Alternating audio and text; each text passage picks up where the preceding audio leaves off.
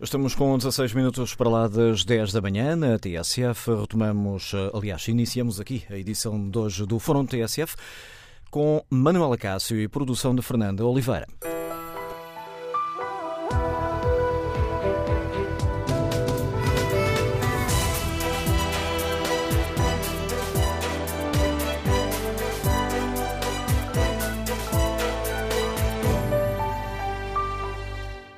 Dia, no Fórum TSF de hoje voltamos a olhar o interior e queremos ouvir a sua opinião.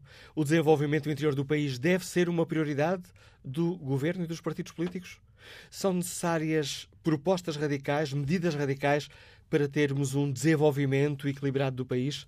Queremos ouvir a sua opinião. O número de telefone do Fórum é o 808-202-173. 808-202-173. No inquérito que fazemos na página da TSF na internet, perguntamos aos nossos ouvintes se o desenvolvimento interior deve ser uma prioridade. Ora, olhando aqui para os primeiros resultados, 53% dos ouvintes responde sim, 44% considera que não. Ponto de partida para este Fórum TSF são as propostas avançadas sexta-feira pelo Movimento pelo Interior e queremos ouvir a sua opinião. Por exemplo, faz sentido levar para fora de Lisboa 25 serviços públicos com mais de 100 funcionários com incentivos eh, financeiros para esses funcionários?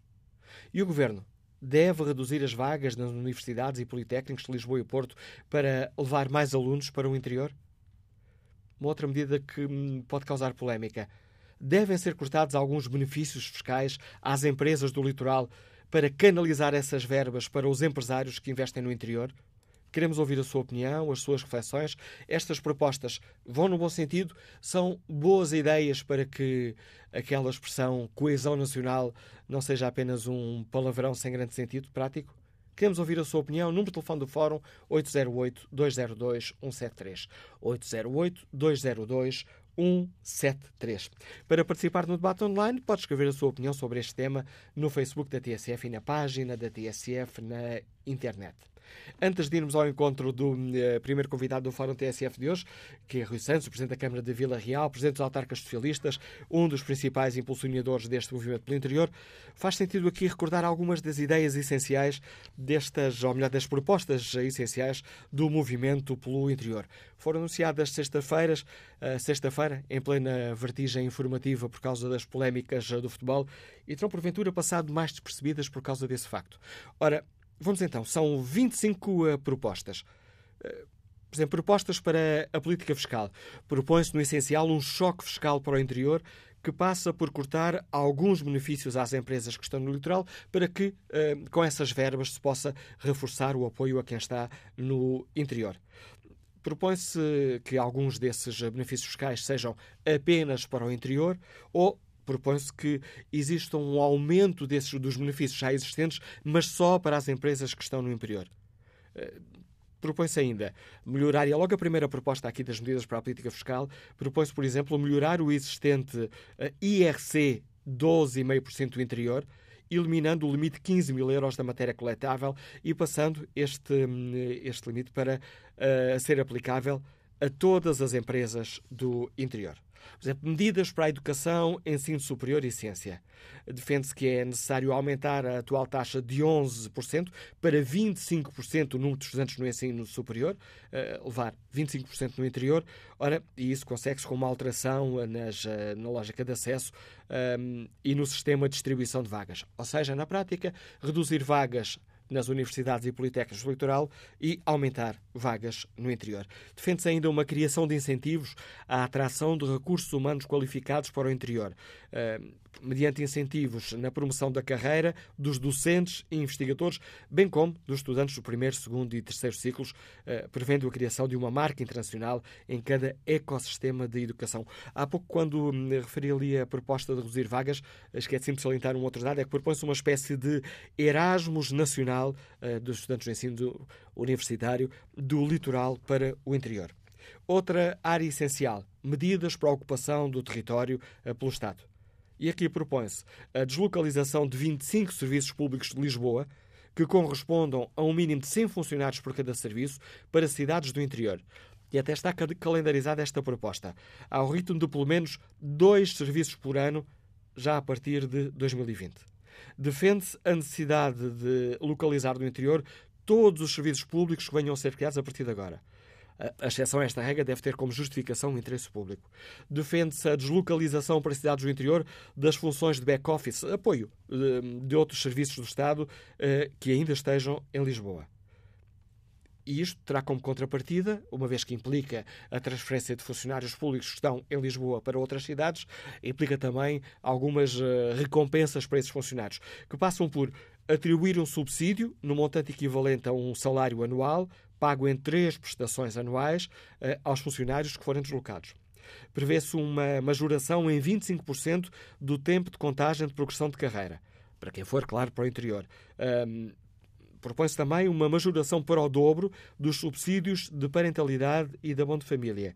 E ainda, uma última proposta concreta, a majoração em 10% da contagem do tempo de serviço para efeitos de aposentação. Por fim, propõe-se, esta é a 25ª medida, a criação de um programa operacional para o interior. Ora, esta minha enumeração de algumas destas uh, propostas pode ter sido, porventura, demasiado extensa, mas importa saber do que é que estamos aqui a falar.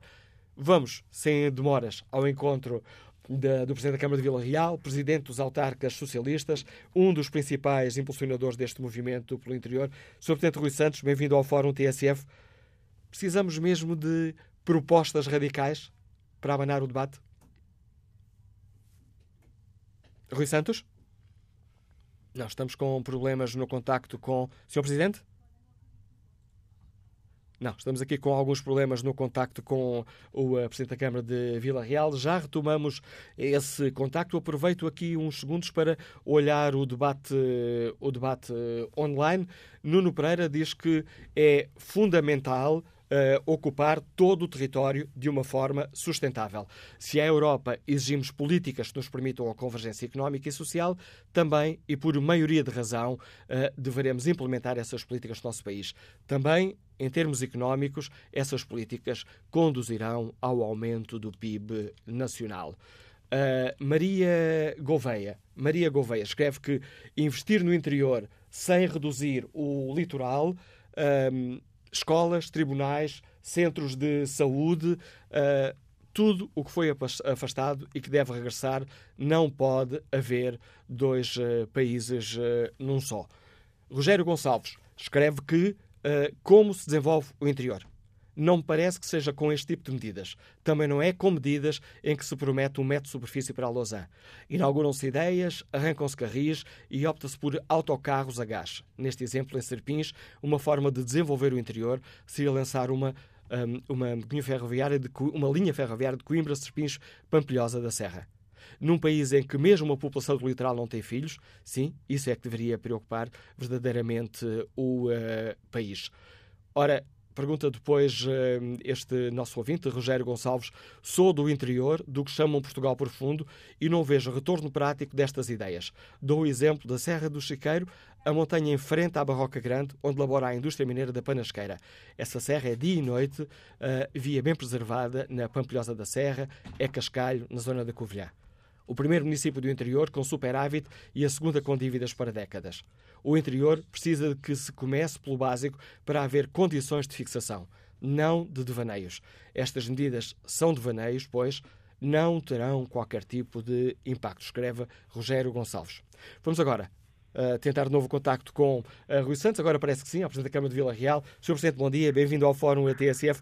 Perguntava-lhe quase em jeito de hum, provocação para iniciar esta, esta conversa.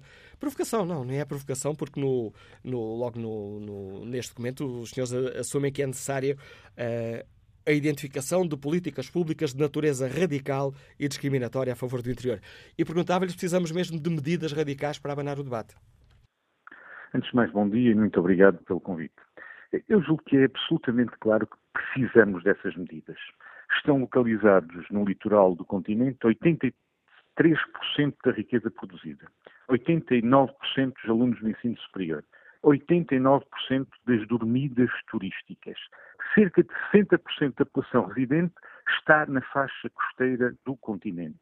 A densidade populacional do interior é 372 vezes menor que no litoral. Nas áreas metropolitanas de Lisboa e Porto vivem 45% da população residente no continente.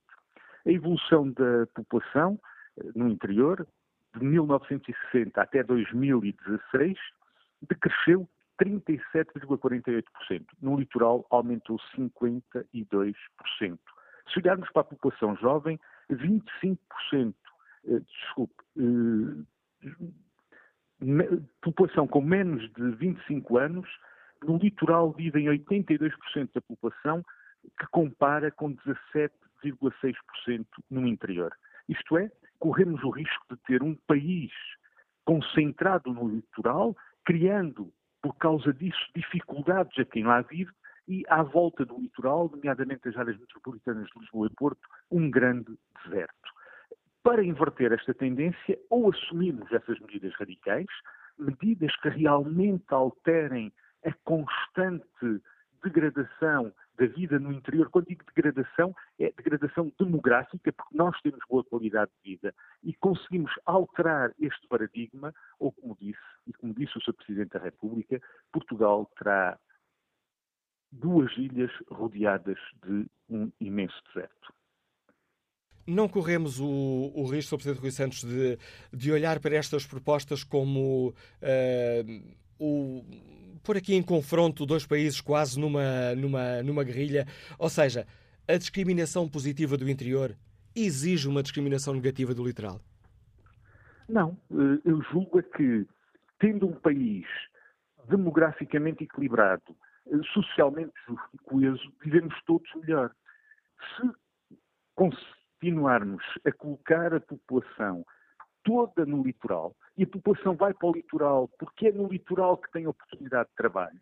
A vida no litoral é absolutamente impossível porque necessita sempre de mais e mais e mais serviços públicos, unidades de saúde, unidades escolares, eh, serviços de segurança, saneamento, proteção e temos o custo de ter que pagar pelo imenso deserto demográfico que o resto do país, eh, com que o resto do país fica condenado. E, portanto, estas medidas não são a favor do interior, do interior, são a favor de Portugal, de um Portugal coeso. Porque, como disse, nos últimos 60 anos, o litoral ganhou 52% da, da população e o interior perdeu quase 40%. Ora, se esta tendência não for invertida, todos nós viveremos pior. E a prova disso é o que aconteceu no último verão. Mas, por exemplo, aqui algumas questões concretas e eu, logo na abertura do fórum, li um pouco algumas das eh, propostas essenciais e tudo porque, como salientei, esta, eh, as vossas propostas foram apresentadas numa altura em que toda a comunicação social estava predominantemente voltada para o, a Taça de Portugal e para o ambiente de crise no Sporting e eh, poderá, porventura, ter, um, digamos assim, colocado em, segunda, em, segundo, em segundo plano estas propostas que são uma questão essencial para o país, a questão de termos um país uh, uh, desenvolvido em todo o território e não apenas termos aquilo como costuma dizer o, o, o país a pender para, para o litoral. Mas, por exemplo, para uh, promover uma das questões uh, eventualmente polémicas, a questão financeira e a questão das empresas, é necessário cortar uh, apoios às empresas do litoral para apoiar as empresas do interior? Ninguém, ninguém pretende cortar benefícios às empresas do litoral para apoiar empresas do interior. Por exemplo, a primeira medida nós dizemos melhorar o existente IRC de 12,5% do interior. Porque esses mas essa é, peço desculpa, Sr. Presidente, mas essa é apenas parte, porque depois algumas das propostas é passar Sim, a ser exclusivo do interior, defendem que seja exclusivo do interior alguns dos benefícios fiscais, o que significa, obviamente, Sim, mas, cortar mas eu... esses benefícios fiscais às empresas do litoral. Não, não significa. Eu dou-te um exemplo o, o, há, há investimentos, investimentos como, por exemplo, o regime contratual de investimento, que se destina a grandes investimentos, investimentos superiores a 25 milhões de euros, eh, que eh, podem ser atribuídos pelo Estado e exigem uma contratualização.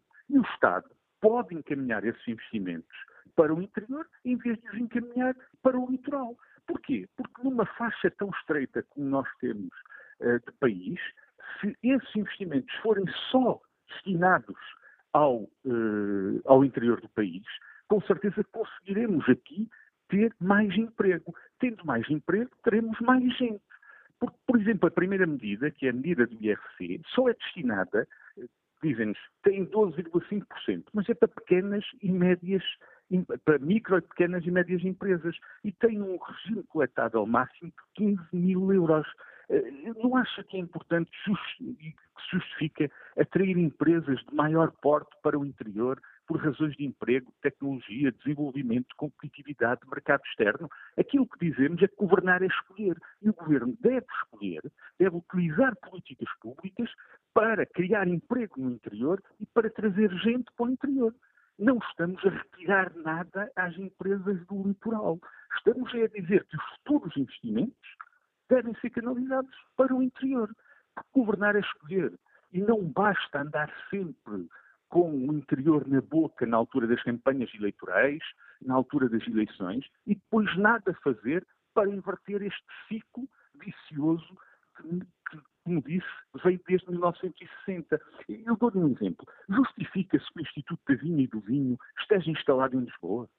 Justifica-se, por exemplo, que a GNR, a Guarda Nacional Republicana, que age sobre vilas e sobre o mundo rural, tenha a sua direção, o seu comando instalado em Lisboa? Justifica-se, por exemplo, que eh, o Instituto de Conservação da Natureza, que integra a área florestal, tenha a sua sede em Lisboa, que tudo esteja centralizado em Lisboa? Não acha que é possível que esse trabalho de back-office e que também essas direções possam estar onde estão, de facto, as necessidades e os serviços? Se nós não usarmos políticas discriminatórias no sentido positivo para criar emprego e fixar pessoas, hoje ou durante estes últimos cinco anos, perdemos 37% da população.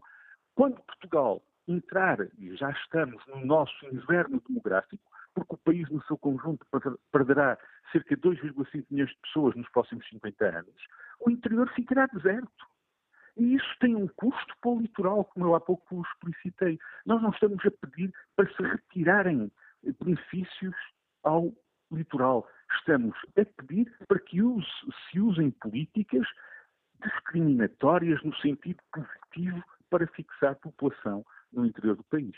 Eu percebo isso, mas uh, quando, nomeadamente na questão uh, fiscal, uh, se diz que alguns, alguns apoios são exclusivos para o interior, obviamente está-se a retirar ao exterior. Mas essa questão já está, já está ultrapassada aqui no, no nosso debate. Esta questão da deslocalização de 25 serviços públicos com pelo menos 100 funcionários para o interior, ao ritmo de dois por ano, não receia, Sr. Presidente Rui Santos, porque esta é uma medida que mexe com a vida das pessoas, famílias que têm a vida organizada em Lisboa.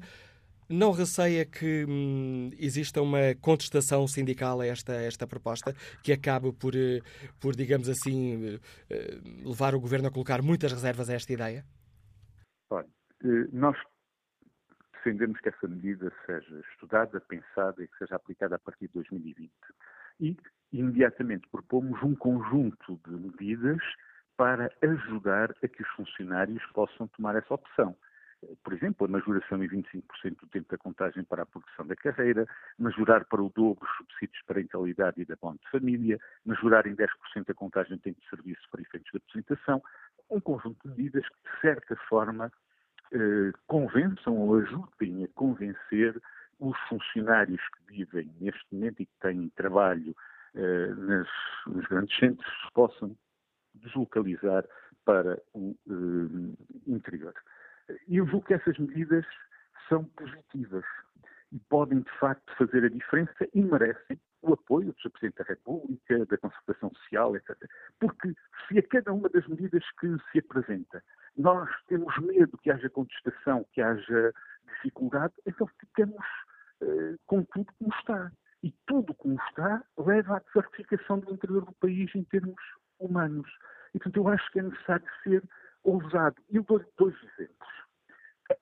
Na cidade de Peso da Régua, há cerca de 30 anos atrás, foi deslocalizado para ali o Instituto de Vinhos de Ouro e Porto. Instituto de Vinhos de Ouro e Porto que estavam uh, sediados no Porto. O que acontece é que nestes anos o, o Instituto de Vinhos de Ouro e Porto já tem 80 funcionários na Régua, tinha 10 no início, e o Porto foi perdendo alguns desses funcionários. E hoje é um serviço estabilizado e é um bom exemplo de deslocalização. Uh, isto não é necessário fazer de um ano para o outro, de um momento para o outro. mas todas as pessoas que foram admitidas para o Instituto de Ciências do Aeroporto passaram a ser admitidas para a régua. E funcionou. Dou-lhe um mau exemplo. A Delegação do Norte da Cultura foi deslocalizada no tempo em que o Dr. Santana Lopes foi secretário de Estado da Cultura para Vila Real. O que de facto acontece é que temos aqui uma placa, temos aqui três ou quatro funcionários e os serviços de facto continuam a funcionar no Porto. Uh, e dou-lhe ainda um outro mau exemplo. O Infarmet foi agora anunciado que se deslocalizava de Lisboa para o Porto. Isto é, deslocalizava-se do litoral para o litoral. Não houve estudos, não houve análise, não houve uh, diálogo com os trabalhadores, com as infraestruturas sindicais e, claramente, criou-se um problema. Nós defendemos que isto possa ser uh, levado em conta, que possa ser concretizado com calma, com diálogo, com benefícios, com negociação, e num tempo, num espaço-tempo razoável. Sr. Presidente Rui Santos, muito obrigado pela participação no Fórum ATSF, Presidente da Câmara de Vila Real, Presidente da Associação Nacional de Autarcas eh, Socialistas, eh, um dos dinamizadores do Movimento pelo Interior, que esta sexta-feira apresentou um pacote de 25 medidas. O próprio movimento admite que são medidas de natureza radical, discriminatória a favor do interior. São o ponto de partida para a reflexão que hoje fazemos neste Fórum TSF. Queremos ouvir a sua opinião. Concorda com estas ideias? O governo e os partidos devem dar atenção a estas propostas? Que opinião tem a professora universitária Maria João Monteiro, que nos liga do Porto? Bom dia. Bom dia ao Fórum, bom dia a, a todos os que nos ouvem.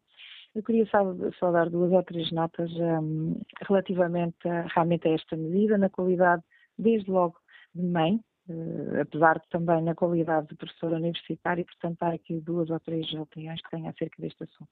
Eu sou realmente mãe de um jovem que está neste momento no 12 ano e, portanto, naturalmente e mais, eh, com mais eh, particular, particular apreensão, estou a, a, atenta às notícias que têm vindo ao público sobre isto e a intenção do Governo é afetar desde já os nossos jovens que se vão candidatar à universidade. E porquê? Porque tenho aqui duas ou três ideias que gostava de partilhar desde logo. E, e efetivamente, como uh, aliás ouvi ainda agora na, um, na última um, uh, conversa que passaram aí, na, na, portanto, aqui no fórum, uh, efetivamente uh, é importante deslocar as universidades para o interior, eu penso que é por aí que se deve começar efetivamente, deslocar os polos universitários, deslocar os polos de qualidade eh, que existem em Porto e Lisboa e que, no fundo, são a razão de ser dos nossos alunos um, ehm, concorrerem e, portanto, candidatarem-se a, a, estes principais, a estas duas grandes cidades que têm realmente associadas uh, polos universitários de muita qualidade, associados a grande empregabilidade. E, portanto, quando nós, uh, e principalmente, como digo para os jovens que estão neste momento no 12 ano, uh, no final de, de, um, de um ensino secundário composto por três anos, que lhes criaram uma expectativa em relação ao qual traçaram, enfim, todo o seu percurso a atingir em função daquilo que infelizmente tem sido o nosso ensino nestes últimos anos, que, que depende muito das tais médias aritméticas, como é possível, nomeadamente em relação a estes jovens do 12 ano, colocar-lhes neste momento esta fasquia que naturalmente irá subir para todos eles, todos aqueles que vão ser afetados com esta redução de 5%, que está anunciada para as candidaturas já este ano, eh, obrigando-os a ter escolher, ou enfim, a ser escolhidos uh, um, por universidades que não estarão já ao alcance daquilo eventualmente que são as suas médias em que pensaram quando entraram para o seu décimo ano, precisamente porque Porque não vai haver oferta, porque não vai haver os polos de qualidade ou os polos com as, com as áreas pretendidas, porque sabemos que há determinados cursos que, inclusivamente, não têm oferta no interior do nosso país. Portanto, assistir a isto, eh, no fundo, afeta-me de imediato. E aqui, como digo, estou a pensar claramente e a falar claramente numa perspectiva de mãe, eh, de, de, um jovem e de tantos outros que vão, vão no fundo, vão definindo a sua vida, aquilo que vai ser a sua vida futura em função daquilo que os governos e que o governo e que o Ministério da Educação vai colocando à disposição desses alunos, como é possível que nesta altura, portanto a dois, três meses de candidaturas ao ensino superior, no fundo eles sejam remetidos numa violação que eu considero clara do direito à educação, à livre escolha de curso, à livre escolha de uma faculdade, como é que, é, como é que isto é possível ser eh, determinado para estes jovens que estão agora nesta fase final. Uh, eu também diria só outra coisa, quer dizer, evidentemente nós todos gostamos e gostaríamos que o interior do país estivesse mais mais envolvido. Eu, pessoalmente, até sou natural do interior do país, apesar de estar já há muitos anos a viver no Porto, precisamente porque não se deslocam, se calhar, para o interior, esses polos universitários, essas instituições públicas, que essas sim iriam fixar docentes, famílias dos docentes e, mais tarde, uh, alunos que não fossem apenas ali tomar os seus estudos e voltar uh, para as suas terras ou, ou, ir embora ou ir para o estrangeiro, o que quer que seja. Depois também gostava de deixar só esta nota, é que quem é do Porto e de Lisboa, nesta altura, irá sofrer as mesmas consequências de uma redução no acesso à faculdade de todos aqueles que não são de Lisboa e não são do Porto e que vêm também engrossar, naturalmente, as candidaturas às universidades. Não sei se o governo pensa nisto, se não pensa, torna-se também, uh, no fundo, uh, difícil de aceitar que também estes alunos venham depois concorrer com aqueles que são naturais ou que são já, portanto, residentes há muitos anos ou, sempre no Porto ou em Lisboa. Maria João Monteiro, obrigado pelo contributo que trouxe ao Fórum TSF. Passo a palavra ao economista Ricardo Fernandes, que nos liga da Covilhã. Bom dia. Bom dia. Eh, muito obrigado pela oportunidade que nos dá de nos manifestarmos eh, destas cidades mais do interior de Portugal. E sobre as suas perguntas e o desafio que nos lançou, deixe-me começar por uma questão. Todo este estudo e estas medidas são boas, mas uh, começamos um bocadinho mal. É que o estudo foi ser apresentado a Lisboa. E se nós falamos sobre um estudo para melhorias do interior e destas cidades mais desfavorecidas, uh, o estudo que espero tenha sido feito no interior devia ser apresentado no interior. Uh, a segunda questão que queria deixar era: eu faço parte do movimento para ajuda ao interior e subsistências do interior desde 2011 e nunca, nunca nestas regiões se apelou a uma guerra ou uma luta entre o, o, estas zonas e as zonas mais do litoral. O que nós dizemos e o que nós defendemos é que estas zonas têm que ter discriminação positiva à imagem de outras zonas de Portugal. Não esqueçamos que as regiões autónomas da Madeira e dos Açores, e bem, e bem, para se poderem desenvolver, tiveram que ser alvo de medidas muito mais discriminatórias e, e, positivamente. Portanto, o que nós sempre defendemos neste, nesta região do país, nomeadamente na Covilhã, Castelo Branco, Guarda, tem sido eh, medidas discriminatórias positivas. Eh, todas as medidas que aparecem no estudo serão bem-vindas se forem aplicadas. Ou eh, bastaria, se calhar, uma ou duas medidas bastante mais fortes por parte do Governo Central para demonstrar que não é só mera vontade, mas sim concretizar. Eh, deixe-me dar-lhe dois exemplos. Eh, a região de Lisboa vai fazer novamente um ou dois grandes hospitais centrais. Bastaria que um desses hospitais fosse feito ligeiramente mais a norte, se calhar Santarém, Abrantes. Farendo um novo aeroporto, que vamos voltar a conciliar na região de Lisboa, bastaria que esse aeroporto fosse feito uh, um bocadinho mais para o interior. Uh, se calhar também, por exemplo, Abrantes, ou mesmo chegar a Castelo Branco. E, portanto, o que eu queria deixar era eh, duas ou três questões que isto não é nenhuma guerra, porque senão qualquer dia tudo cairá por terra por via de que ninguém quer estar a estimular uh, uma guerra norte-sul ao interior e litoral. E depois, outra questão, a Beira já teve medidas discriminatórias positivas, estes escutos. E hoje este movimento, onde eu faço parte, continua a lutar pela reposição das escutos. E as escutas não é mais do que uma medida discriminatória que foi feita para conseguir atrair investimento para o interior. Era neste sentido que eu deixava o apelo para que o país não se concentre numa guerra norte-sul, visto que, pela questão que já se colocou entre o Porto e Lisboa, já parece ser isso, na interior e litoral.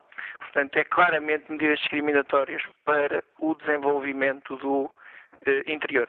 Obrigado. Obrigado, Ricardo Fernandes, pela participação no Fórum TSF. Antes de retomarmos a opinião dos ouvintes, vamos ao encontro do professor João Duque, é professor catedrático do ISEG, é comentador residente do programa A Vida do Dinheiro, da TSF e do Dinheiro Vivo. Professor João Duque, bom dia, bem-vindo ao Fórum TSF. Parece-lhe que estas uh, propostas de haver um choque fiscal favorecendo o interior e deixando de aplicar parte desses benefícios uh, no litoral vai no bom sentido? Pode ser uma boa proposta ou tem, tem aqui problemas? Não, uh, bom dia, bom dia ao Fórum. Bom, de facto, se nós queremos viver de uma forma mais harmoniosa e mais dispersa em Portugal, até aumentando a qualidade de vida, se calhar esta é uma boa medida. Eh, eu, eu gosto de medidas de discriminação positiva, de, para darem escolha às pessoas e ver em que medida é que os incentivos estão a ser suficientes ou não. Portanto, eu acho bem, acho que as experiências devem ser tentadas, uh, até se calhar começar com pequenas células para discriminar, até para fazer experiências do ponto de vista social, porque nós, uma das dificuldades da economia e da sociologia é a capacidade que não temos de experimentar e a repor as condições como existe no laboratório, portanto, nós temos, não temos esta capacidade e, portanto, acho que são boas medidas. Acho que haver discriminação positiva, acho muito bem, para darmos possibilidades aos que querem utilizar e os que não querem não utilizar. Portanto, esse é, é, é, para mim é um bom princípio. E é um princípio que eu acho adequado para evitarmos esta, esta concentração excessiva no litoral, particularmente em torno de duas grandes cidades. Depois há um polo muito ligado ao turismo no sul, mas tirando isso, de facto, o país está cada vez mais empobrecido, mais, mais deserto, e isso, aliás, até na questão de, do controle dos incêndios tem impacto e tem consequências. Permitam, nós queremos evitar isso, trabalhamos assim. Permitam fazer aqui o papel de advogado do diabo, porque é também muito essa a minha, a minha missão aqui no Fórum TSF. Mas uh, quando falamos, por exemplo, de grandes investimentos de, eh, de empresas multinacionais, uh, não corremos o risco de, retirando esse, alguns benefícios fiscais, ou melhor, retirando, não é bem retirando, é deixando de dar esses benefícios fiscais às empresas que se instalam no. que, que, que precisam de se instalar no, no, no, litoral, porque ficam mais perto dos, uh, dos portos para fazer as, o escoamento dos produtos, por exemplo, não corremos o risco de perder ou de poder vir a perder grandes investimentos internacionais? Não quer dizer que, uh, lá está, já, já, isso é outra questão. Um, quando se dá uh, uma, quando se faz uma discriminação positiva hoje, face à situação, à situação que temos dos que já estão instalados no litoral, eh, face ao interior, o que estamos a dar é a possibilidade de se deslocarem do litoral para o interior para beneficiar desse, desses benefícios. E as empresas farão as suas contas, com certeza, que se para ganhar uns tostões num, num IRC forem perder milhões nos transportes, como é evidente, as empresas não se vão deslocalizar e, portanto, por isso acho que é importante fazerem-se alguns testes, até para ver essa capacidade de, de facto, quanto é que o IRC, por exemplo, na sua redução significativa, pode ter em termos de atração do investimento. Mas atenção, pois as consequências também se tiram para o outro nível, que é o nível nacional. Porque se se vir que, de facto, o IRC tem um impacto significativo na mudança das empresas, então é, então é porque o IRC tem impacto na localização das empresas. E então o IRC tem impacto. O que quer dizer que Portugal, então, deve pensar a sua política de IRC para atrair empresas internacionais. Coisa, por exemplo, o governo descarta sempre como uh, algo significativo. Tanto assim é que até modificou o sentido da evolução do IRC. Portanto, uh, para sermos um bocadinho coerentes. Agora, se estamos a falar em atrair investimento novo para Portugal, isso é um outro problema, porque é a discriminação que pode acontecer, quer no litoral, quer no interior. Mas note, uma coisa é uh, retirar uh, incentivos. Outra coisa é uh, dar um significativo apoio para para a instalação dessas empresas. Não é fácil deslocalizar as empresas. Não é fácil, por, por, todos os motivos e mais alguns. E o problema, problema são as pessoas que trabalham nas empresas. É muito difícil deslocalizar as pessoas que trabalham nas empresas, mesmo dizendo que se dá uma, uma, alguma compensação. Porque nós sabemos que, uh, particularmente os portugueses, estão sempre muito agarrados à, à territorialidade, compram as suas casas, têm uma dificuldade terrível, porque têm impostos elevadíssimos na transmissão dos bens imóveis para trocar de casa. E, portanto, nós também não ajudamos esse, do ponto de vista da fiscalidade, não se ajuda à mobilidade das pessoas. Portanto, uma medida só não ajuda e devia pensar-se um bocadinho mais no concreto é o que é que pode levar as pessoas a evitar que as suas empresas se deslocalizem para o interior. Já foi aqui falado, por exemplo, nos transportes, nos escudos, são importantes, acho que deve ser pensado nesse sentido, mas também temos de perceber se temos orçamentos ou refolga orçamental para acomodar isso tudo. eu temo é que no fim isto não passe muito de enfim, algo que, para, em termos eleitorais, eh, até funciona, cala a boca às pessoas, dá alguma esperança ao interior, mas depois, na prática, não tem grande efeito. Já agora, só uma palavra final. Há uh, determinados uh, polos que, para serem criados no interior, tem que se começar por atrair, não é para criar com as condições físicas, umas casas ou, ou uns edifícios grandes, etc., para ou, ou, acomodar pessoas, é atrair o talento. E esse talento, muitas vezes, é o, é o talento intelectual. Portanto, nós temos que pensar como é que se atrai o talento intelectual. Quando eu vou, por exemplo, eh, uma das medidas é reduzir o número de vagas em Lisboa e Porto, nas universidades de Lisboa e Porto, para as levar para o interior, bom, o que estamos a fazer é, se não há eh, alteração do talento que está instalado ou parqueado nas, nas universidades de Lisboa e Porto para o interior, então o que estamos a fazer é deslocar potenciais utilizadores para uma zona de talento onde ele não há com tanta intensidade. E, portanto, aí podemos estar a prejudicar as pessoas que tinham determinadas expectativas e que, como aliás já foi referido anteriormente no fórum, podem ser agora prejudicados pelo facto de não terem tantas vagas de ensino superior nas universidades que supostamente poderão até estar mais cotadas nos rankings. João... a prejudicar as pessoas. Professor João Luque, muito obrigado pelo importante contributo que trouxe ao debate que fazemos aqui no Fórum TSF, dando-nos eh, mais dados para que cada um de nós possa ter uma opinião informada. Que opinião tem Luís Figueiredo? É funcionário público, está em Vila Real de Santo António. Bom dia. Muito bom dia. Eu sou saudações a todo o auditório e eu queria dizer que o país precisa de acabar com a conversa da treta, da transferência de serviços, de universidades, do que for, se não cria aquilo no interior que é necessário. E o que é necessário é capital, é riqueza. E como é que se cria essa riqueza? A questão do interior é a questão da terra, nunca foi a questão da indústria.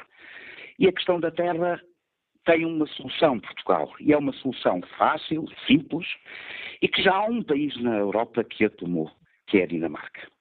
E qual é a solução? Pergunto agora aos seus ouvintes. A, a solução é uma revolução da agricultura. Portugal, por um conjunto de circunstâncias, teve a possibilidade de passar ao lado daquilo que foi a revolução agrícola e a continuação dos solos da Europa.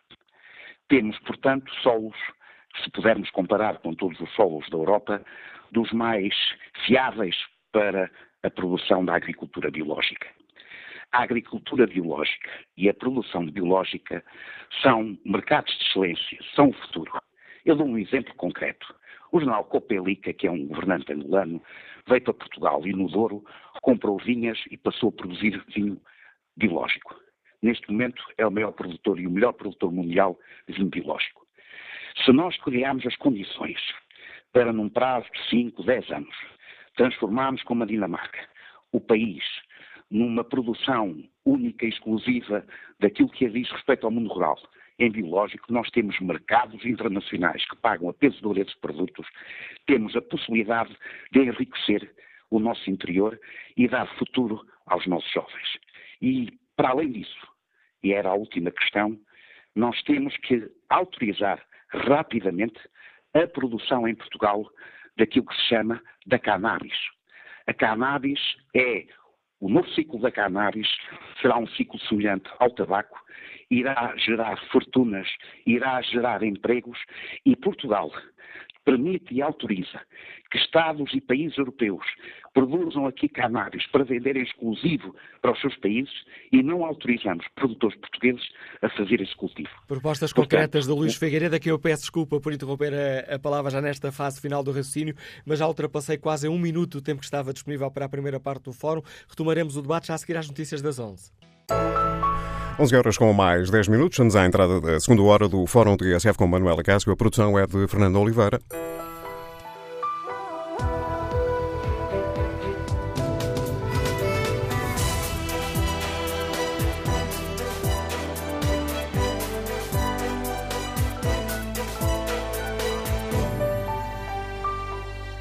Fórum TSF de hoje tomamos como ponto de partida as propostas do Movimento pelo Interior e queremos ouvir a opinião dos nossos ouvintes. Concordam com as ideias essenciais deste movimento? São necessárias algumas medidas radicais para que, eh, de facto, tenhamos um desenvolvimento integrado do país? Queremos ouvir a opinião dos nossos ouvintes na página da TSF na internet. No inquérito que fazemos, perguntamos se o desenvolvimento interior deve ser uma prioridade. 61% dos ouvintes considera que sim. Já tivemos na primeira parte a análise económica do professor João Duque, vamos agora à análise política com o contributo do Anselmo Crespo, subdiretor e editor de política da TSF. Bom dia, Anselmo. Olá, bom dia. Parece que estas, que estas propostas terão, permite-me aqui a facilidade de expressão, pernas para andar?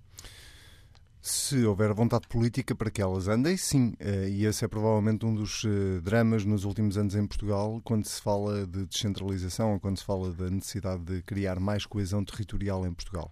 Eh, o drama está precisamente na alternância que depois existe no governo e na visão diferente, ou noutros casos, diria mesmo, na falta dela, na falta de visão que alguns governos têm demonstrado em relação a isso e, portanto, uh, o que, aquilo que o país tem assistido é um problema que uh, tem vindo em crescendo, uh, ano após ano, e depois a medidas mais ou menos avulsas que vão sendo tomadas de forma também mais ou menos aleatória em função se está o Partido Socialista no poder ou se está o PSD no poder.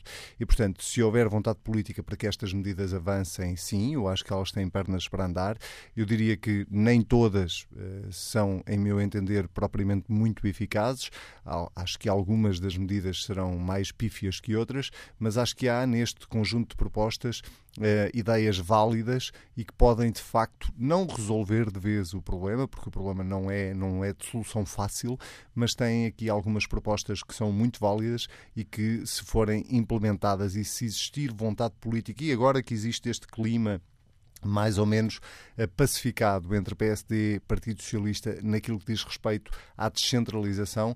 Acho que estão criadas as condições para que haja, de facto, uh, um pacote de medidas que sejam eh, levadas a sério, independentemente de quem está a governar o país, seja Partido Socialista, seja PSD. Eu diria mesmo que se há matéria onde eu entendo que devia existir uh, um pacto de regime à séria, uh, é esta da descentralização, porque uh, isso não implica que os partidos políticos não tenham visões diferentes de como é a melhor forma de descentralizar e tornar o país mais coeso do ponto de vista do território, as visões diferentes dos partidos não os devia impedir de consensualizarem um, eh, uma política para este problema uh, que se arrasta, que se, que se, tem vindo a agravar ao longo dos últimos anos e que é de facto urgente resolver. Para já, aqui um, este é um, é um movimento que, que reúne os líderes de autarcas socialistas e sociais-democratas, o que pode indicar que pode haver aqui espaço para, para fazer este caminho. Sim, é, é um bom primeiro passo. Eh, depois há o outro bom segundo passo, que foi a disponibilidade que Rui Rio demonstrou desde a primeira hora eh, em que assumiu a liderança do PSD para chegar a acordo com o governo em relação a este tema. Eh, depois falta o resto. Falta o resto, falta implementar, falta afinar melhor as ideias e as propostas que estão em cima da mesa. E há várias propostas, vários movimentos, várias pessoas no país que estão de facto muito preocupadas e que percebem de facto daquilo que estão a falar e daquilo que estão a, a, a, aquilo que estão a dizer, não só porque vivem no interior do país, porque governam no interior do país, mas sobretudo porque uh, têm uh, valências diferentes que podem dar um contributo verdadeiramente importante para esta discussão. mas era importante que depois se passasse das palavras aos atos. E eu acho que um dos problemas da descentralização, ou deste problema da descentralização nos últimos anos em Portugal, tem de facto a ver com aquilo que eu dizia há pouco, tem a ver com medidas avulsas que são tomadas uh, governo após governo e não, não há uma política coerente. É óbvio que nada, nada é imutável. As coisas vão mudando ao longo dos anos e, portanto, mesmo que nós agora tracemos aqui um plano a 10 anos para minorar este problema, nós provavelmente durante os 10 anos vamos ter que ir fazendo adaptações, porque as coisas vão mudando, o mundo não é igual, o país não é igual. Mas nunca existiu isso. Nós nunca conhecemos um plano 5, 10 anos para, eh, de facto, resolver este problema eh, da coesão territorial. E isso era, eh, do ponto de vista político, aquilo que tu referes faz muito sentido, que é, de facto, agora parecem estar reunidas as condições para esse passo poder ser dado. Eu espero que não se cometa o erro que eu já comecei a sentir cada vez que se começa a discutir este assunto nos últimos meses. Espero que não se cometa o erro de se meter areia na engrenagem e, e, por areia na engrenagem, neste caso estou a pensar na questão da regionalização. Uh, politicamente, se quisermos misturar não é que não tenha nada a ver, mas se quisermos misturar agora a discussão da regionalização, eu acho que esse é meio caminho andado para não se fazer rigorosamente nada, porque vamos ficar uh, durante uma eternidade a discutir se devemos avançar para a regionalização ou se não devemos avançar. É óbvio para toda a gente que o tema da regionalização divide o país uh, e, e, portanto, não me parece que neste momento essa seja a discussão mais importante para se ter, porque é um problema muito mais urgente e muito mais grave para resolver. Eu sei que quem defende a regionalização acha que este problema se resolve com a regionalização. A questão é que não estão, nesse campo, não estão criadas as condições políticas para se ter esse debate agora. E, portanto, era importante que uh, os partidos chegassem, se sentassem e percebessem em que é que estão de acordo, trocassem ideias, uh, uh, trouxessem os autarcas, de facto, para esta discussão, não só os autarcas, outros movimentos pelo interior do país que têm responsáveis políticos, como Jorge Coelho, que, que, não é propriamente um inexperiente político em Portugal, tem um contributo ótimo para dar. E, portanto, se toda a gente se sentar à mesa e conseguir traçar um plano de médio prazo para eh, ser eh, subscrito quer pelo PSD, quer pelo Partido Socialista, já agora era o ideal, era também pelo CDS, pelo Partido Comunista e pelo Bloco de Esquerda. Eu acho que esse é um ótimo primeiro passo para se resolver este problema. A análise do editor de política da TSF, Anselmo Cresmo, relança o debate no Fórum TSF. Vou sem mais demoras ao encontro do empresário agrícola David Coimbra, que está em Vila Flor. Bom dia. Muito bom dia. Uh, queria falar sobre dois assuntos, agricultura e banca. Uh, portanto, 20 anos de experiência na agricultura, 40 na banca, com mais 10 no outro lado. Uh, na agricultura, eu diria que se calhar 90% dos serviços estão em Lisboa. Isto significa muitos funcionários, significa também depois eh, muitos subsídios, eh, porque depois lá virá o spillover e para que o país beneficie destas inteligências e deste todo este eh, alastrar ao país dessas sapiências e daquilo que fazem, portanto também os subsídios ficam em Lisboa neste caso. Isto, o Ministério da Agricultura e o IFAP, portanto incluo as duas coisas, eh, que são coisas completamente distintas, mas hoje o Ministério da Agricultura, eh, eh, portanto, é um serviço do IFAP quase. Eu diria que a agricultura hoje é a função daqueles subsídios que vêm através do IFAP e que eh, depois são distribuídos pelo, pelo país. Eh, relativamente ao IFAP, eh, a burocracia, a falta de conhecimento, certamente, da agricultura, que também devem perceber pouco. Depois, o, as necessidades dos serviços e os interesses dos serviços, portanto, são abertos concursos para isto, amanhã é para aquilo e depois é para o outro, em função das capacidades de resposta dos serviços. Portanto, o que é que está primeiro? A agricultura ou os IFAPs? Portanto, a agricultura não se compadece destes, uh, destas burocracias, destes prazos. Eu quero plantar um olival. Tenho de esperar um ano o que é que me venha uma abertura para eu poder fazer essa plantação. Isto tem algum jeito?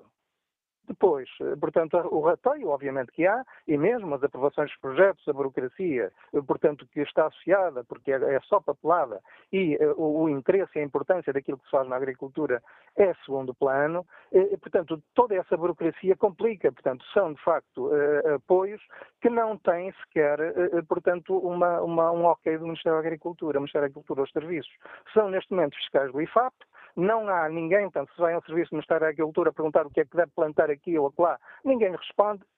Portanto, faço, fala-se do caso dos incêndios. É preciso acompanhamento, é preciso aconselhamento e é preciso que as pessoas no interior estejam a acompanhar tudo isto e a mandar corrigir aquilo que é preciso corrigir. Portanto, a agricultura, infelizmente, é isto. Portanto, nos investimentos, portanto, há um rateio muito grande dos subsídios. Aliás, ouviu-se relativamente à floresta aquilo que aconteceu, que grande parte dos projetos metidos foram, não foram aprovados. E depois como é que se faz? O resto, portanto, não, não, não, não se faz investimento. Não há apoio, nomeadamente bancário, a prazos e condições que se possa fazer o, investimento que não foi aprovado no outro lado e que muitas vezes são investimentos, quer dizer, que só por questões burocráticas é que não são aprovados. E, portanto, não se apoia isto. Eh, no tempo da outra senhora, portanto, havia uma junta de crédito público onde o, o dinheiro era colocado para as pessoas investirem. Havia uma garantia do Estado, e quer dizer, e os agricultores são pessoas sérias, e, portanto, grande parte, mesmo a garantia do Estado, grande parte funcionaria. Portanto, a agricultura não está a funcionar e, e não tem pés nem cabeça isto que acontece. A mesma coisa com a banca, estes apoios. Portanto, e os apoios não são só para o investimento, é para a manutenção das empresas que estão em atividade. Ainda, ainda neste fim de semana houve, eh, portanto, eh, eh, portanto, discussão sobre essas coisas. Então, o grande problema é o crédito mal parado. E, portanto, coitados, portanto, são os maus, os, os empresários que não pagam. E porquê é que não pagam? Porque, portanto, sendo uma atividade, uma atividade permanente e que necessita de capitais permanentes, para a banca isso não conta para nada. Portanto, se tem mais dificuldade a empresa, espeta-se-lhe com taxas de juros de 10%, quando pagam menos de um, e exigem-se estados de reembolso mais acelerados. Portanto, isto é liquidação. Portanto, isto liquidaram, nos últimos anos, depois da crise financeira, liquidaram 50 a 60 mil milhões. Isto é um absurdo. Isto, esta gente, portanto, se houvesse literacia financeira, estava toda na cadeia. Portanto, é preciso eh, eh, que as pessoas saibam que é banca, saibam que é o crédito e eh, apliquem os fundos com garantia do Estado, seja com o que for, porque o, o, sistema bancário, obviamente, vai entrar em colapso, a liquidar as empresas que lhes pagam bem. E, portanto, depois a fazer as aplicações no, nos mercados, na, na economia do casino, a taxas miseráveis, e, portanto, e, e, reduzindo a sua atividade nos 50 ou 60 mil milhões, isto vai entrar em colapso. E depois o, o Estado vai pagar à banca eh, para liquidar estas empresas todas. Obrigado, David Coimbra, pela participação no Fórum TSF. Que opinião tem o designer Pedro Lopes, que nos liga de Severo do Voga? Bom dia. Peço desculpa só aqui um bocado. Eu estou aqui. Ah, estou com isto alto, voz, peço desculpa. Onde é que está? Ai. Vamos, vou propor-lhe uma coisa. Estou agora, estou agora, estou agora. Estou agora. Ah, é? Ia propor desligar e falarmos aqui um bocadinho, mas vamos em frente então, Pedro Lopes. Bom dia, eh, peço desculpa só por este pequeno percalço. É o seguinte, eu, tô, eu sou designer, de, neste momento trabalho no Porto, mas há, há cerca de seis anos que, que quando era ainda mestrando em, em design em, em Aveiro, uh, que foi feita uma proposta na, no sentido de melhorar e, e criar sentimento, uh, criar fixação de população em Severo de Voga, porque na altura isto era uma visão de uma, de uma, uma pessoa que tem uma fundação aqui em Severo de Voga e que queria, sentia que a, população jovem já não se fixava e então havia necessidade de criar um projeto que visasse fixar a população. Ora bem, isto, isto aqui vai, vai de encontro a uma opinião que, que eu tenho, eu estava a ouvir o, o programa desde, desde as 10, mas às, às 11 menos qualquer coisa deixei de ouvir, mas aquilo que estava a ouvir é que o, o governo está a fazer algumas medidas para, para descentralizar os serviços uh, e, e, na minha opinião, acho que deve haver duas coisas. Para além de, deste, destas uh, atitudes, digamos assim, por parte dos governos, do governo superior, não é? Também deveria haver. Um, preocupações desse, desse, desse tipo na, na, na, nas autarquias locais e nas, nas, autarquias, nas autarquias do interior. Neste caso, Severo do Voga pode-se situar a 34 km de Aveiro, mas por já se situar numa zona de serra e de acessos uh, fracos, digamos assim, já se torna um país de, de interior, tendo havido um decréscimo populacional aqui na zona a rondar os, os 6% de, na, nos últimos anos, e sendo que 34% desses 6% é a população jovem.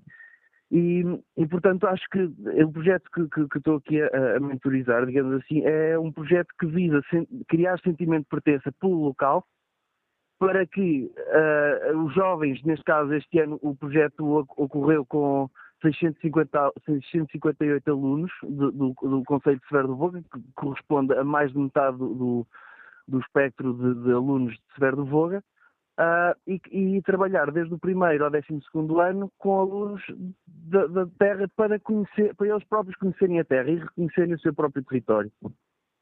Um, e, e, assim criar, uh, havendo, havendo, emprego nestas localidades, havendo oferta de emprego, o que pode acontecer muitas vezes é que os jovens que são destas localidades do interior podem efetivamente ir para fora estudar e depois fixam nesses outros territórios que por acaso são mais litorais, neste caso tem Aveiro ao pé e Porto também relativamente próximo.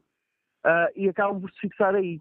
Quando há, por exemplo, a Silva Matos, que é aqui de Severo do Voga, tem procura de soldadores e, e, vai ter que os ir buscar fora porque não há procura de, não há soldadores em Severo do Voga porque eles estão todos para fora. Portanto, há procura de emprego em Severo do Voga, uh, não, a, a, malta vai toda é para fora.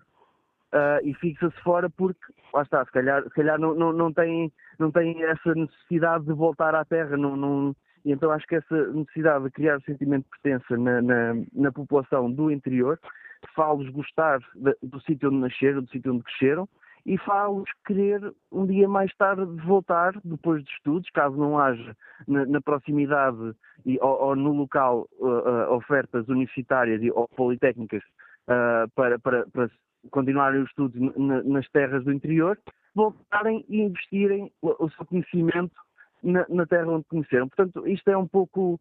Ok, há, há, há, há um trabalho um pouco feito localmente. Uh, e pronto, isto numa visão muito supra-utópica, digamos assim, gostaríamos de ver, pelo menos aqui em Severo do Fogo, que a população ronda agora neste momento 11 mil e poucos, quando em 2011 no censo ainda era de 12 mil, 12.600 e poucos. Uh, portanto, estamos a falar no espaço de 5, 6 anos, reduziu mil pessoas. Portanto, é um, um decréscimo relativamente abrupto. E obrigado, Pedro Lopes, pelo contributo que trouxe ao debate que fazemos aqui no Fórum TSF. Vamos agora ao encontro de Álvaro Amaro, Presidente da Câmara da Guarda, Presidente dos Autarcas Sociais-Democratas, também um dos principais impulsionadores deste movimento pelo interior. Sr. Presidente, bom dia, bem-vindo ao Fórum TSF. Já pediu publicamente por diversas vezes um verdadeiro pacto político pelo, pelo interior. Parece-lhe que, que as propostas do, do movimento que o senhor tem dado voz é um, um bom primeiro passo nesse caminho? Muito bom dia, muito obrigado. Bom, creio que sim, acho que eh, toda a gente em Portugal, uma de duas, ou reconhece que estamos perante uma situação eh, brutalmente injusta no momento atual, mas que pelas previsões que aí estão, se Portugal daqui por 30 ou 40 anos as, se as previsões se confirmarem ter menos de 2 milhões e meio de habitantes, então o cenário agrava-se. Logo, uma de duas. Ou acordamos todos, e foi isso que este movimento quis fazer, mas quis fazer com os pés assentes, com, como aliás já foi dito e, por, por vários uh, intervenientes. Ainda há pouco o professor João Duque dizia, e eu não posso estar mais de acordo, uh, muito bem, se não se quiser abarcar tudo, vamos uh, fazendo passo a passo. Quando nós dizemos, o movimento diz, são medidas por 12 anos, também ouvi e muito bem alguém dizer, bom, mas nos 12 anos é natural que tenha que haver alterações. Eu espero que sim, que haja até alterações e alterações para melhor. Mas vamos ao início. O início, todas as coisas têm o seu início, e se a situação é terrível, e é mesmo terrível, e é brutalmente injusta, tem que se atuar. E por isso eu tenho apelado a esse facto, e por isso incentivei este movimento, que, como eu disse, foi um movimento desinteressado, mas apaixonado por uma causa nacional. E deixe-me dizer que chegamos aqui, acho que a pior maneira de se olhar esta, esta situação é estarmos aqui um pouco, uh, há pouco uh, colocarmos as coisas, bom, parece que não é bem tirar do litoral para dar um... colocar essas coisas desta maneira, eu acho que não é a melhor solução. Oh, Sr. Presidente, mas é, desta, mas é desta maneira que os senhores colocam as coisas. Peço desculpa. Não, não peço imensa desculpa. Não é desta maneira que nós colocamos as coisas. Eu peço imensa desculpa. Ponto 1, um, medidas, só, só, para nos entendermos o que é que estamos a falar. Ponto 1, um, medidas para a política fiscal. Uh, aqui nós no ponto 2 diz, passar a ser exclusivo do interior o existente regime contratual de investimento. O que significa, Muito exclusivo bem. do interior, deixa de ser atribuído a quem se quer instalar no litoral. Pois, não, peço desculpa. É uma lógica não, pura. Desculpa. Não, não é. Peço desculpa de discordar. Mas, então, de, então explique-me lá porque é que discorda que eu posso estar a ver mal esta não, questão. Não, não, não está a ver bem, em certa medida. Agora, não, nós não estamos a tirar do litoral. Nós estamos a dizer, se houver coragem política para tomar esta decisão, amanhã eh, o meu amigo quer fazer um investimento superior a 25 milhões de euros, pode fazê-lo. Bom, e nós também dizemos, a não ser que estando em causa o interesse nacional da localização. Claro, se fizermos um grande investimento na política do mar, bom, não se reclama, porventura, para o interior. Mas, mas vamos aos casos mais gerais. O, o Estado o que tem que dizer é, olha, o senhor quer investir, há um conjunto de incentivos fiscais neste regime de contratualização, se for mesmo do território, entre esses. Sr. Presidente Álvaro Bastos, estamos a deixar de o ouvir por ligação de telemóvel. Não sei se está em movimento, se houve só um problema momentâneo na linha. Não, não estou a ouvir, mas eu vou tentar, vou, vou tentar ser Sabe, eu acho muito importante. Sabe eu dizer que se esses incentivos para serem feitos não estamos a ouvir, Sr. Presidente. A ligação por telemóvel não tem, não tem a mínima qualidade para não sei o que é que, o que, é que se passou, mas degradou-se muito a qualidade de, desta, desta nossa ligação. Vamos tentar mais uma vez? Estou? Agora parece que sim. Estou? Agora sim. Estou? Estava eu a dizer que, vamos a um exemplo. Se, uh, se eu quiser fazer um investimento de 25 milhões ou superior a isso, contratualiza com o Estado hoje em dia. E tem direito a esse pacote de benefícios, seja o investimento no litoral ou no interior. O que é que este direito? Haja coragem política de dizer, se eu quero fazer um investimento não, a ligação por telemóvel não tem mesmo as mínimas condições para mantermos esta, esta, esta conversa. Vamos uh, ver se mais à frente neste fórum TSF conseguiremos uh, recuperar o contacto com o Presidente da Câmara da Guarda para uh, escutar os, as opiniões e os argumentos sobre a questão que hoje aqui debatemos. Para já, vamos ao encontro de João Pedro Videira, o Presidente da Federação Académica do Porto. Bom dia. Olá, muito bom dia. Antes de mais, bom dia a todos os ouvintes. Esta é de facto uma grande preocupação, esta de repovoarmos o interior. Eh, mas para isso é necessário nós termos uma estratégia de política de coesão territorial que seja refletida e que não seja um conjunto de medidas avulsas eh, para que de facto nós possamos eh, combater este flagelo que é o repovoamento do interior. Estas três principais medidas que estão aqui anunciadas neste fórum, transferir os 25 serviços públicos para o interior, o cortar os benefícios fiscais às empresas do litoral para eh, acrescentar e para atribuir àquelas que se vão instalar no interior. E isto, de, principalmente aquilo que a mim, enquanto instituição, me diz mais respeito um, no, no, ensino superior público, no, em Lisboa e no Porto, é de facto, uh, são de facto medidas que não trazem um conjunto, não trazem uma estratégia acoplada e podem não resolver o problema. E nós temos que parar com esta política do corte e cose, porque isto não andar a virar de um lado para acrescentar do outro, sem criar as condições para que as pessoas se consigam deslocar e para, se para, para, para que se consigam instalar depois no interior, isto não, não acaba por não resolver nada. Portanto, no, no que diz respeito àquilo que é o corte das vagas no, nas instituições de Porto em Lisboa, eh, isto, isto só pode ser negativo efetuado apenas desta forma. Quer dizer, nós vamos estar a custar 1.100 vagas nas instituições, no Porto e em Lisboa. Portanto, uh, aquelas instituições que têm hoje em dia reconhecimento, notoriedade, capacidade instalada para, uh, para, para, para, para, atribuir uh, e para transferir conhecimento aos estudantes e àqueles que queiram participar aqui neste mundo, neste mundo, mundo e meio académico. Uh, acabam por, eh, acabam por ser lesadas com esta medida. E quem é que vão ser os principais beneficiários desta medida? Com, com isto, naturalmente, sem que se criem as condições de mobilidade, de etc, etc, etc. Isto vão ser, os principais beneficiários vão ser a Universidade do Minho, a Universidade de Aveiro, a Universidade de Coimbra, mas, sobretudo, as instituições privadas uh, destes grandes centros urbanos. Porquê?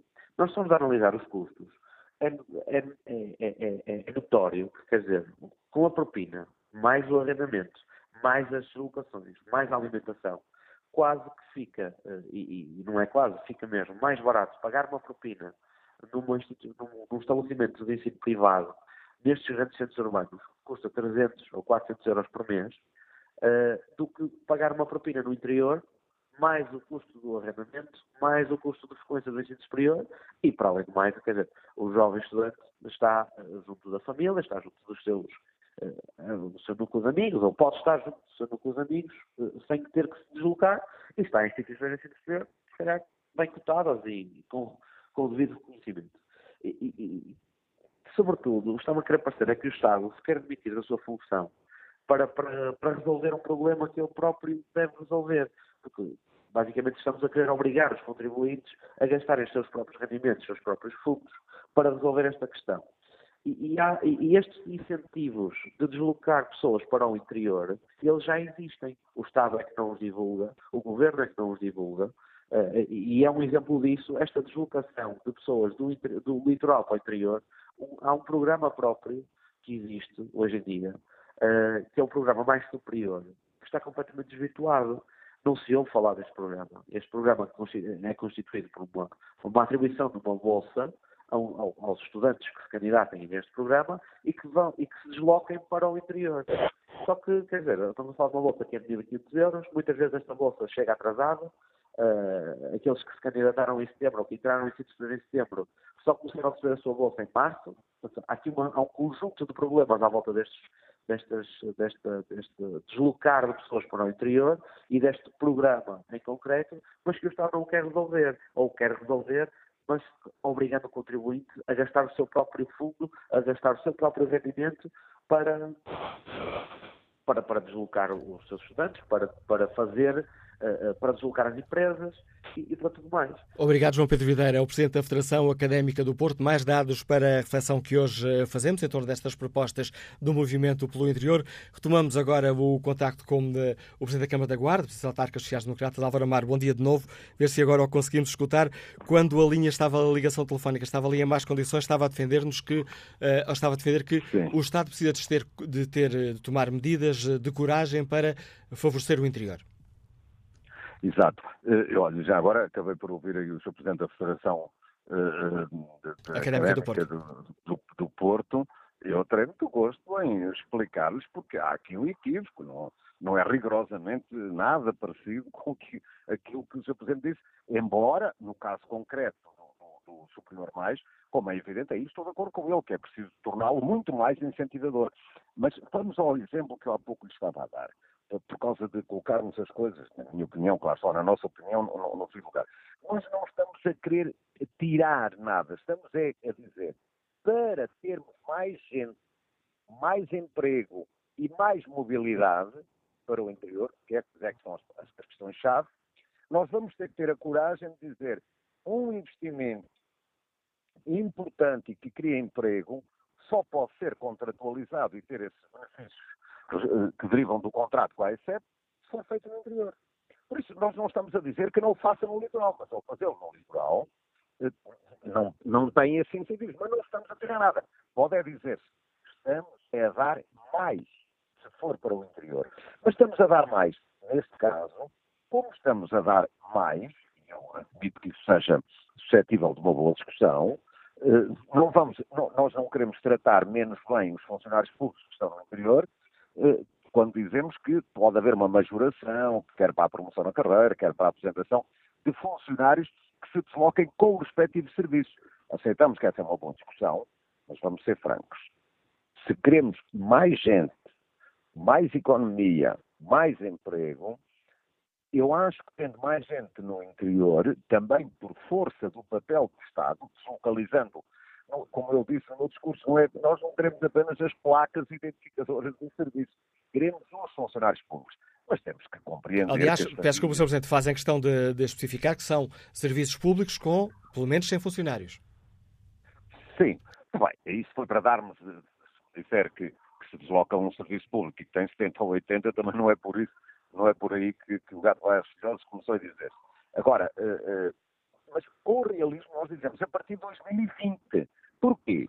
Porque achamos que deve ser feito um estudo sério durante o ano de 2018, que falta, em 2019, qualquer que seja o governo. Também dizemos que este pacto político deve, como também já foi dito aí no fórum e muito bem, se possível abarcar poucos partidos, porque isto não tem nada de ideológico. Quer dizer, combater a desertificação, equilibrar o país através dessas três políticas públicas que nós identificamos, e, e deixe-me dizer-lhe o seguinte: identificámos essas três, assentámos o nosso trabalho nesses três, mas em momento nenhum também eu referi no meu discurso que nós não deixamos de respeitar e aplaudir que outros movimentos têm esforçado muito para eh, reivindicar a diminuição de custos de contexto, a velha máquina questão das portagens, enfim, tudo quanto eh, seja diminuir custos de contexto, porque acreditem numa coisa, eh, realidades diferentes têm de ter ou, ou realidades diferentes, são realidades diferentes, problemas que nas suas gênesis até são idênticos, mas têm que ter soluções diferentes. Bom, ou há coragem política para se inverter essa trajetória, então, eu digo uma coisa, eh, eu não quero ser catastrofista, por isso, de maneira nenhuma, sou até otimista e por isso trabalhamos empenhadamente nisto. Acho que é chegada a hora, repara, o país acordou pelas piores razões, eu, eu não me canso de dizer isto, pelas piores razões. Este movimento, há que dizê-lo, não surge por causa das piores razões do verão passado. Mas já que o país acordou para esta dura realidade, então é preciso mantê-lo acordado. E eu agradeço muito ao Fórum, da TSF e a todas a comunicação social. Acho que é importante que a comunicação social tenha aqui um papel relevantíssimo para que as pessoas discutam, concordem, discordem, possam afinar, possam uh, apresentar soluções alternativas. Nós não, não, não, não, inventámos a roda neste movimento, também não, descobrimos agora as soluções mágicas. O que dizemos é, estude-se, reflita-se, mas decida-se. Mas decida-se com coragem. Repare, como é que se pode ter empresas no interior, como eu disse, eh, dizendo às, às empresas, olha, se se fixarem no interior, desconto, pagam 12,5%, mas com a, a, a, coleta de 15 mil euros, só até 15 mil euros. Sabe quanto é que está? Pouco mais de 50 euros por mês. Há alguma empresa que vá para o interior? Ora, o que é que o Primeiro-Ministro disse no discurso? Que admite a hipótese até passar tudo a zero, consoante esforço de trabalho. Pronto, aqui está. Vamos, vamos estudar as soluções que, repito, eh, devem ir muito para além de uma legislatura, nós indicamos três, mas e devem ir muito para além do governo A, do governo B, do partido A e do partido B. É hora, é hora. E o que nós apresentamos é hora de dar o, o passo, que é o passo em frente, corajoso, e o que nós apresentamos são coisas muito concretas que temos a certeza que vão dar bons resultados. Sr. Presidente Álvaro Amar, muito obrigado pelo contributo que trouxe ao Fórum eh, TSF, a avaliação do Presidente da Câmara da Guarda, Presidente dos Autarcas Sociais-Democratas, um dos principais impulsionadores do movimento pelo interior. Maria do Carmo Batista é técnica superior de telecomunicações, liga-nos Castelo Branco. Bom dia, como é que olha para esta questão? Muito bom dia, cumprimentar a TSF e todos os ouvintes. E primeiro lamentar como é que este assunto tão importante, uh, ocorrido na, na sexta-feira passada, passou despercebido na comunicação social e por muita gente. Uh, portanto, foi dada uma superior importância ao assunto de futebol, a, direito Sporting, uh, e só por aqui dá para desconfiar da seriedade. Da solidariedade deve existir só quando a desgraça acontece. A defesa do interior é uma questão de justiça, é uma questão nacional. Não é com medidas avulsas que se vai lá, todos os governos, parceiros sociais, empresários e as pessoas, sobretudo as pessoas, porque são este o grande pilar. E não empatar cá, como alguém já disse aí, com histórias da regionalização. Uh, como já disse um ouvinte, devemos construir políticas para o interior e alguém também já falou, a agricultura é uma base uh, em que deve ter sido muita atenção. Aldeias completamente desertas foram mortas quando o encerramento de escolas. Helena Freitas esteve há pouco tempo em Castelo Branco, ela é uma pessoa que tem um trabalho reconhecido, esteve na missão para o interior e, e ela diz assertivamente: não é preciso gastar mais dinheiro, mas sim haver mais inteligência e mais eficiência. As políticas públicas têm de assumir um desígnio nacional com vista a um justo equilíbrio e, portanto, os governantes não devem deslocar-se ao interior em comitivas só quando as desgraças acontecem e muitas vezes após o pontapé de saída dado pelo Presidente da República. Isto não pode acontecer. Tem de haver sim medidas de drásticas, e quando eu digo drásticas, ao nível, por exemplo, uh, do IRC à taxa zero, para atrair investimento à séria, para atrair investidores, para que as nossas aldeias tenham gente e não estejam desertificadas como de facto acontece. As pessoas têm de vir, muitas vezes falam sem ir aos locais e, portanto, uh, o desafio que eu faço é neste sentido. Tem de haver, sim, medidas drásticas. E não é uma questão de, de, de, uma luta entre o litoral e o interior.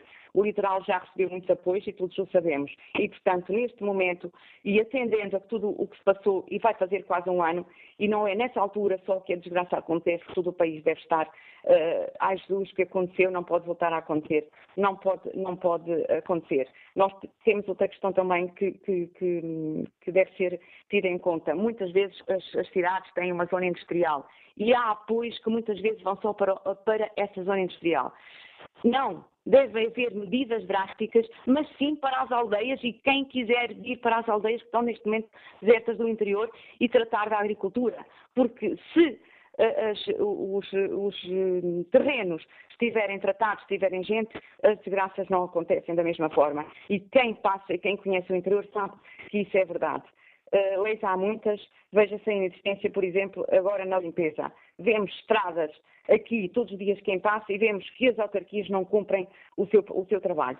A fiscalização certamente está a falhar, isto acontece diariamente a quem percorre determinadas zonas. Obrigado, Maria do Carmo Batista, pelo, uh, pela participação no Fórum TSF.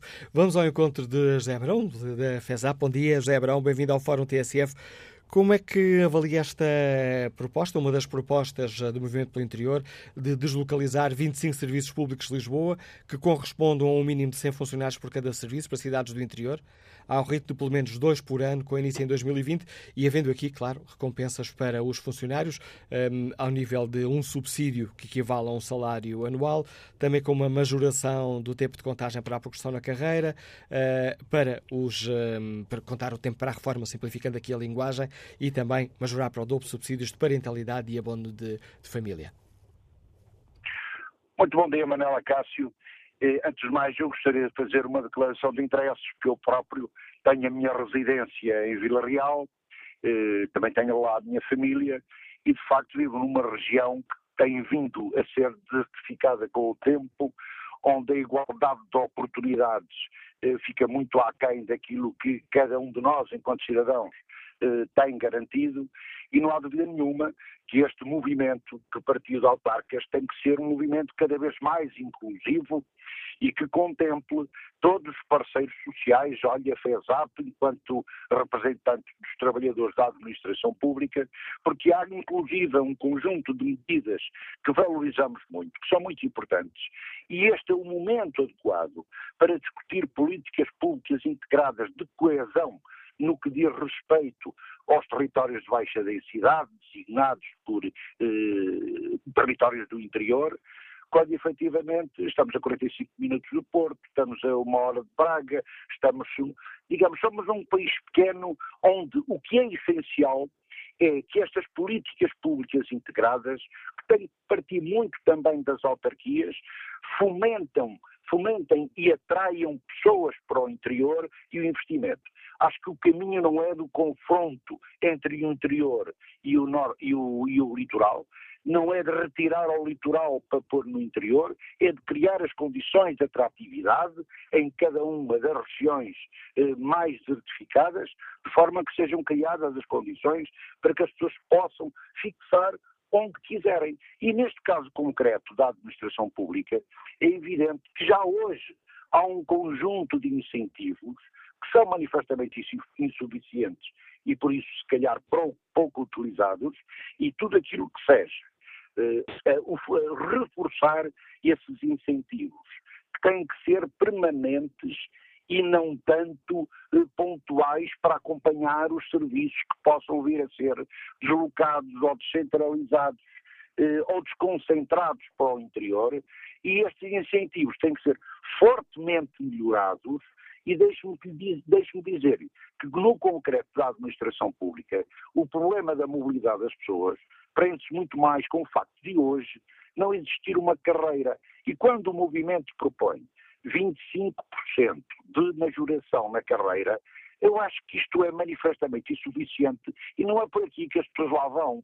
Porque se hoje um trabalhador, para mudar de posição remuneratória, ganhar mais de 50 euros, eh, eh, tem, eh, acontece ao fim de 10 anos, não é porque vai acontecer ao fim de 7 anos e meio, que isto pode funcionar como um grande incentivo. Se calhar há outros caminhos, há outras formas de valorizar carreiras, de construir carreiras, de atrair e de reter trabalhadores que passam também por novas carreiras e, e pelo abandono desta política de baixos salários que definitivamente acabam por ser pouco atrativos, como acabo de lhe demonstrar. E digo que estes incentivos têm que passar também muito pelo papel de cada município, de cada Câmara Municipal, porque eu gostaria de ouvir falar, por exemplo, em políticas de um mercado de arrendamento que motivasse as pessoas à deslocação. E quando nós hoje, em certas regiões do país, temos a nossa habitação no mercado de arrendamento, ou melhor, não temos, e é tão cara como, como, como, se, encontrar uma casa no litoral do país, há aqui muito a fazer. E é por isso que estamos completamente disponíveis para um contributo determinado. E já sei que estas iniciativas que tiveram lugar em vários pontos do país acabaram por culminar, culminar com a última em Lisboa, eu próprio disse que era importante que, que esta iniciativa de culminar do trabalho que os autarcas fizeram, que culminasse no interior do país. E, portanto, há muito a fazer. As pessoas só deslocam porque têm emprego, têm condições de fixação e tudo aquilo que está a ser feito neste momento. Primeiro, no que respeita à, descentralização de competências, mas também de serviços. Segundo, temos que apostar claramente na desconcentração. E terceiro, dizer-lhe com toda a clareza, nós somos um país desigual porque viver no interior, no interior não é eh, ter a mesma igualdade de oportunidades que se verificam noutras regiões do país. Obrigado, José Abrão, pela participação no Fórum TSF, já muito condicionado pelo tempo. Vou ao encontro de Ana Avolha, da Frente Comum. Bom dia, Ana Avolha, bem-vinda ao Fórum TSF. Que avaliação faz a Frente Comum desta proposta concreta do Movimento pelo Interior de transferir, uh, claro que ao longo do tempo, 25 serviços que estão em Lisboa para o interior? A primeira questão que se coloca é que o Governo uh, entendeu-se com o PSD para fazer a descentralização do país de uma forma que nós não concordamos, porque uma grande parte das eh, funções sociais do Estado são da administração central, estão eh, reguladas na Constituição e eh, não nos parece que seja a via legal de o fazer. E há uma questão que se coloca logo à cabeça, é que qualquer transferência de serviços, qualquer descentralização que não passa de municipalização, deve ser ponderado ponderado muito bem, porque uh, o que se pretende neste país uh, é uma racionalização. A racionalização nem é nada disto, nem a descentralização que o governo quer fazer, se entender com o PSD, nem tampouco nestas medidas que o movimento aponta. E, portanto, o que nós pensamos sobre isso é o seguinte: as, os incentivos que é dado às pessoas, em primeiro lugar, já tiveram presentes em leis que na mobilidade geográfica, nomeadamente, e que os trabalhadores não aderiram. E não aderiram porque não é um mês de salário por ano que vai compensar a perda do que as famílias que já estão constituídas vão perder, não vai compensar uma renda de casa porque vão avançar uma vida de novo. Portanto, há uma série de condicionantes na vida das pessoas, quando já estão colocadas, têm a sua vida feita, nos impede, efetivamente, de uh, poder uh, transferir-se para zonas do interior Uh, portanto, isso tem que começar de novo. E a primeira questão que se coloca é que há gente nesse movimento, uh, muita gente nesse momento já passou por governos. E passou por governos e não fez nada disso que hoje está a fazer. Bom, tem preocupação, ainda bem que agora tem preocupação. Mas, de toda a forma, as questões fundamentais dos trabalhadores da administração pública e dos serviços são questões que se prendem para já com falta de pessoal. Aqui e também no interior. Depois uh, fala-se em descentralizar, quando os governos foram fechando serviços no interior. Lembro que não foi o PS, foi o PS, foi o PSD e agora fecharam milhares de uh, serviços da administração pública no interior e que precisavam, esses sim, de fazer uma análise àquilo que fez, porque uh, já está detectado que os mega agrupamentos das escolas fecharam escolas no interior, em que nas aldeias as crianças ficaram sem escolas, em que ficou sem centros de saúde, em que fecharam maternidades, em que fecharam a repartição de finanças. Portanto, isso foi tudo feito. E isso é que tem que ser desfeito, ou seja, tem que voltar aquilo que retiraram, porque foram milhares de pessoas que uh, ficaram sem emprego, o emprego diminuiu no interior por via uh, deste tipo de política dos serviços públicos. É por isso que nós pensamos é que uh, se se quer fazer, então que se faça cumprindo a Constituição, que é a partir de um processo de regionalização, em que a população seja, o povo seja chamado a votar e que faça a eleição exatamente como está e depois se veja como é que se faz a transferência efetiva de competências e, uh, e, e aí uh, nós, com certeza, que daremos o nosso contributo. Nós temos propostas uh, muito claras na CGTP sobre que, uh, o que queremos para os serviços públicos e para um dos sindicatos também tem. E, portanto, uh, nós vamos acompanhar, nós estamos ainda uma discussão disso a frente comum sobre essas propostas, estou a falar em termos muito pessoais, de qualquer das maneiras devemos dar atenção, mas a, ma a maior atenção vai ter que ser para as propostas que o Governo tem e que, a nosso ver, neste momento, comprometem os serviços públicos, comprometem as autarquias locais e que visam a médio prazo a privatização dos serviços públicos e por isso não estamos de acordo e eh, estamos de acordo com uh, serviços públicos de qualidade, com, com, condições de trabalho dignas, com carreiras que não são com esses uh, incentivos que se resolvem, carreiras profissionais e com um conjunto de direitos uh, laborais que foram retirados, foram roubados aos trabalhadores e que têm de ser respostas, assim como às populações. Obrig... E fico-me por aqui porque acho que é importante esta discussão, mas é, é uma discussão que tem que partir do Governo e com propostas para os sindicatos. Obrigado, Ana Valha, pelo contributo que trouxe também a este Fórum TSF. Resta-me pedir desculpa aos muitos ouvintes que se inscreveram para participar no debate e a que eu hoje, gerindo mal aqui os tempos, não consegui dar voz. Neste Fórum TSF, onde perguntámos se o desenvolvimento interior deve ser uma prioridade do país, 66% dos ouvintes responderam a esta pergunta, que está na página da TSF Internet. Responderam sim.